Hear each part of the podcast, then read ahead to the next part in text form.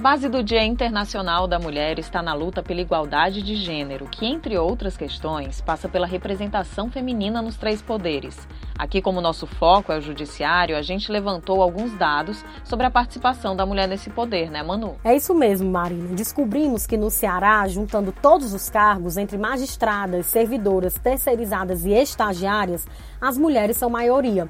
Elas representam 52,57% da justiça no estado, de acordo com dados mais recentes do Conselho Nacional de Justiça. Neste episódio, vamos ouvir a história de quatro mulheres que fazem parte do judiciário cearense como se sentem em seus cargos e os desafios que enfrentam no dia a dia. Elas vão nos ajudar também a entender por que é importante mais representatividade feminina no judiciário.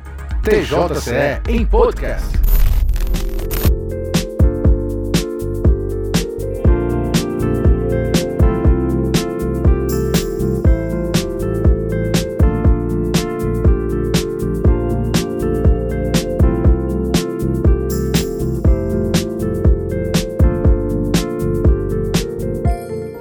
Maria Nailde Pinheiro Nogueira, desembargadora, atual vice-presidente do Tribunal de Justiça do Estado do Ceará.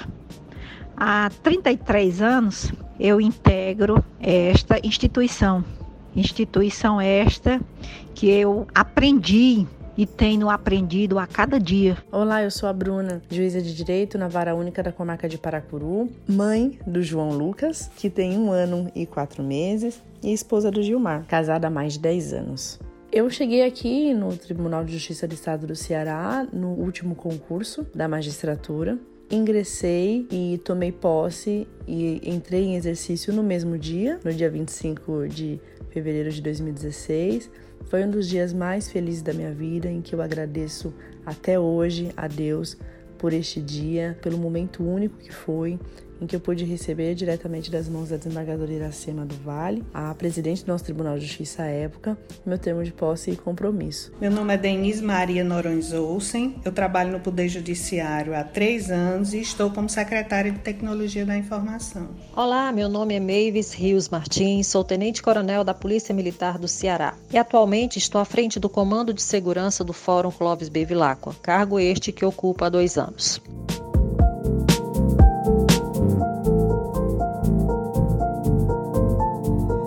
TJCE em podcast. Ter uma maioria de mulheres trabalhando no judiciário parece ser suficiente, mas quando se trata de cargos hierarquicamente mais altos, como na magistratura, os homens ainda são maioria.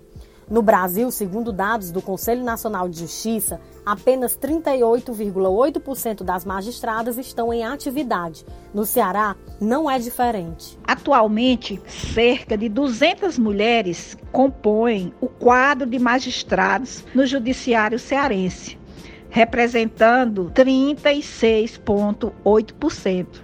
Eu faço parte desse quantitativo com muita honra. Essa voz que você acabou de ouvir é da atual vice-presidente do Tribunal de Justiça do Ceará, desembargadora Nailde Pinheiro Nogueira. Na história do judiciário cearense, podemos destacar dois nomes que abriram caminhos para outras mulheres. A desembargadora Auri Moura Costa, que foi a primeira juíza do Brasil em 1939, e a desembargadora Águeda Passos, primeira a assumir a presidência do Tribunal de Justiça do Estado em 1999. Vejo que a mulher, ao longo do tempo, ela tem se projetado na sociedade, ocupado cargos relevantes e tem correspondido às expectativas da sociedade.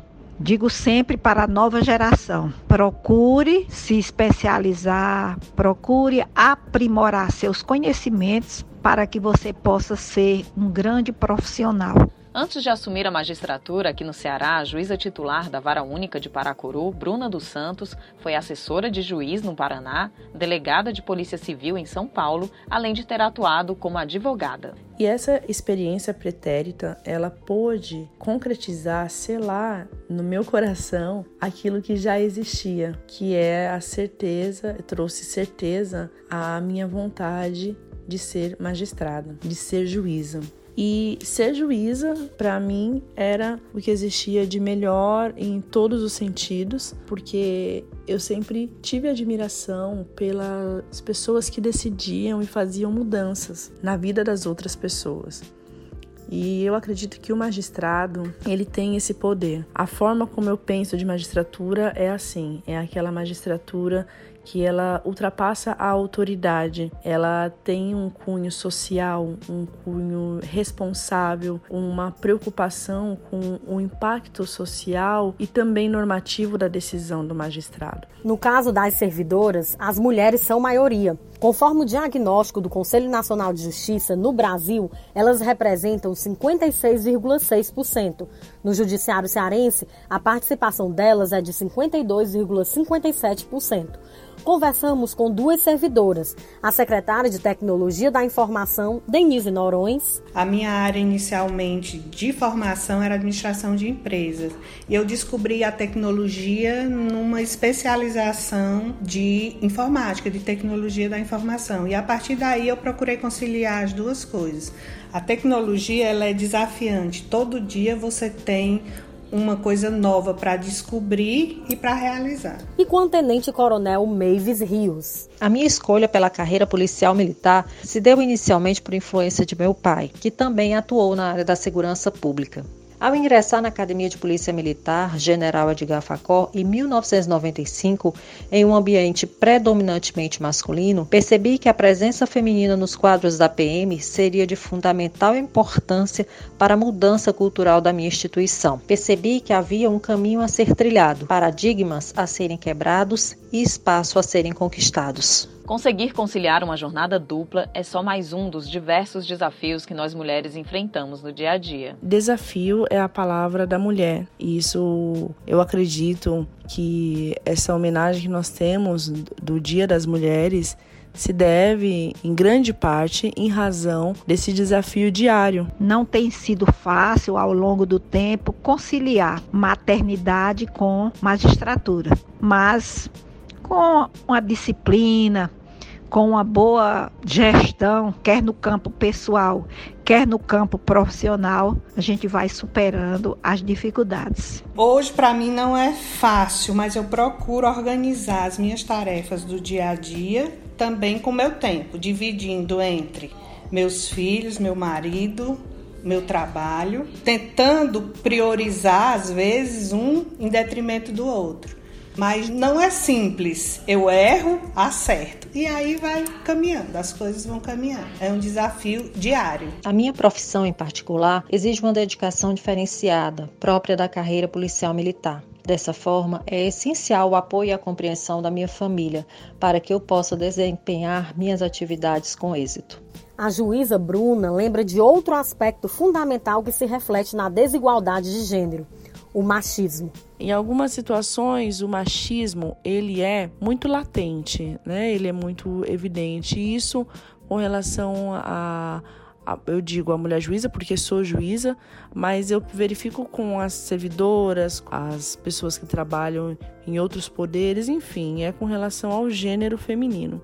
Existe um machismo, existe aquela ideia de que a, a mulher ela ainda é inferior, embora e isso se exterioriza por meio de piadinhas, por meio de é, elogios sempre aliados à beleza física e nunca atrelados à inteligência ou trabalho intelectual de determinada mulher e sempre subjugando-a a uma inferioridade do homem. Nós precisamos, eu particularmente, preciso todos os dias lidar com, com isso em situações evidentes com advogados ou com os próprios jurisdicionados ou com os servidores, porque o machismo ele é muito enraizado e muito naturalizado. Além do machismo, a juíza Bruna convive com o racismo estrutural.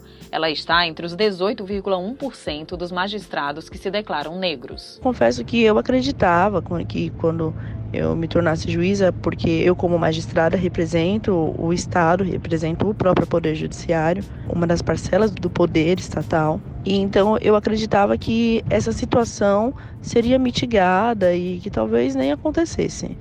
Mas foi um, um engano, porque isso acontece ainda assim, ainda hoje, como juíza, eu vivencio diariamente situações é, discriminatórias, primeiramente por ser mulher, um enfrentamento meu e das outras colegas que são magistradas, em sentido de, desde advogados que, quando entram no gabinete e veem que a mulher, ficam espantados ou fazem comentários de, ah, só decidiu assim porque é uma mulher. Isso não só já aconteceu comigo, mas é, sei que já, conheci, já aconteceu com outras colegas também mas eu ainda lido com um, uma outra questão que é a discriminação, o racismo propriamente dito. Eu não digo o racismo no sentido técnico da palavra, porque tecnicamente o racismo ele é uma segregação, uma impossibilidade de ingresso ou de participação social do negro, assim digamos, ou de outras raças, né? Mas eu digo o racismo como a população ao geral vê, o que acontece da a discriminação.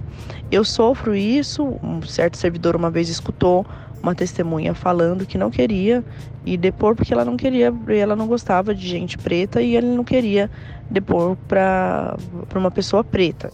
A população brasileira é formada principalmente por mulheres e negros, conforme dados do IBGE. Mesmo assim, eles são subrepresentados nos espaços de poder. Homens brancos inclusive de uma classe social mais alta, no geral, são a maioria. De fato, nós temos uma magistratura majoritariamente masculina, composta por homens brancos e de classe social alta seguidos abaixo de mulheres brancas, depois homens negros e por último mulheres negras. É um quadro que não pode permanecer intacto porque ele não traz a verdadeira representatividade do próprio povo brasileiro. Eu acredito na necessidade da magistratura ser plural, porque o jurisdicionado, ele é plural. Nós temos vários perfis e há necessidade do jurisdicionado se identificar, de ele se enxergar na figura do magistrado daquele que está se propondo a julgá-lo. A meu ver, a representatividade feminina no Poder Judiciário promove a igualdade de gênero e a valorização da mulher pelo que ela é e pela importância que ela tem dentro da instituição. Representatividade é identificação. Você saber que determinada pessoa vai te entender porque passa ou já passou por alguma situação semelhante te dá mais confiança. Eu me recordo de uma situação em que eu fui interpelada por uma mãe que me pediu para receber a sua filha, a filha que à época tinha oito ou nove anos, essa criança negra, ela estava sofrendo bullying na escola e os amiguinhos diziam que a pele dela era suja, que ela tinha pele de cor sujeira, que era muito feia e que ela não seria nada na vida porque ela era negra.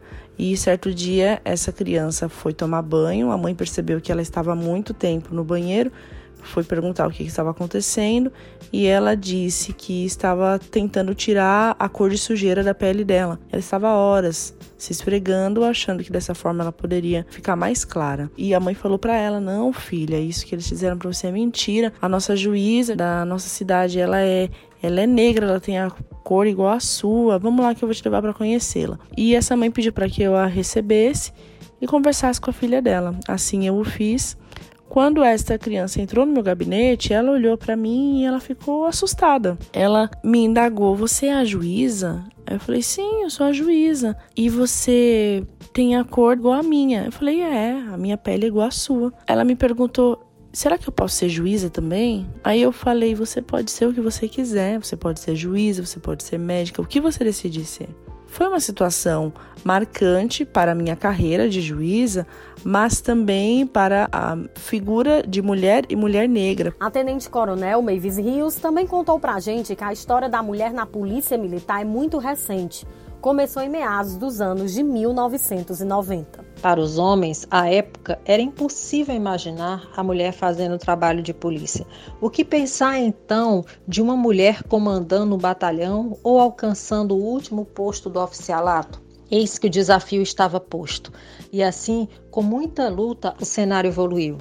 Hoje temos mulheres trabalhando em vários setores da corporação, assumindo chefias, tomando decisões, saindo às ruas para lidar com situações dramáticas, perigosas, pondo em risco a própria vida, mas também salvando vidas. Toda ação contra o racismo ou contra a discriminação de gênero, as discriminações que nós é, sofremos, por exemplo, nós mulheres, elas infelizmente elas não trazem o resultado imediato. O resultado dessas ações, eles vêm a longo prazo, então é para uma geração que talvez não seja nossa. Eu posso talvez não colher dos frutos dessas ações que eu tenho hoje, mas faço a minha parte para que a futura geração possa colher esses frutos. Ainda tem as dificuldades, a gente ainda consegue ver essa diferenciação entre homem e mulher. Mas eu acho que ganhou muito espaço. A mulher hoje ela exerce um papel forte que ela não tinha há tempos atrás. O protagonismo feminino vivenciado hoje vem sendo conquistado diariamente com trabalho árduo, profissionalismo e resiliência. Evidentemente, discriminações existem nos mais diversos setores da sociedade. Todavia, cabe a nós mulheres não nos intimidarmos e sim nos encorajarmos a lutar pela equidade, sobrepondo qualquer conceito limitante quanto à nossa capacidade. Nós mulheres trazemos conosco o firme propósito de construir uma sociedade mais humana, justa e próspera. Aqui eu quero deixar o meu feliz Dia da Mulher para todas que integram o Poder Judiciário da Mulher. A gente fica por aqui, não deixe de acompanhar nossa programação todas as quintas-feiras. E este mês é especial, né, Manu? Ela está totalmente voltada para a mulher. É isso aí, Marina. Na próxima semana, vamos conhecer mais sobre as leis de combate à violência e proteção à mulher, como a Maria da Penha e a lei do feminicídio. É isso aí. Você encontra o TJCE em podcast no Spotify, no Apple Podcast, Google Podcast ou no próprio site tjce.jus.br. Acompanhe também o Judiciário Cearense nas redes redes sociais, arroba TJCE Oficial. TJCE em podcast.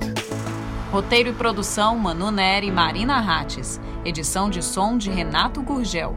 Editor-chefe Ilo Santiago Júnior.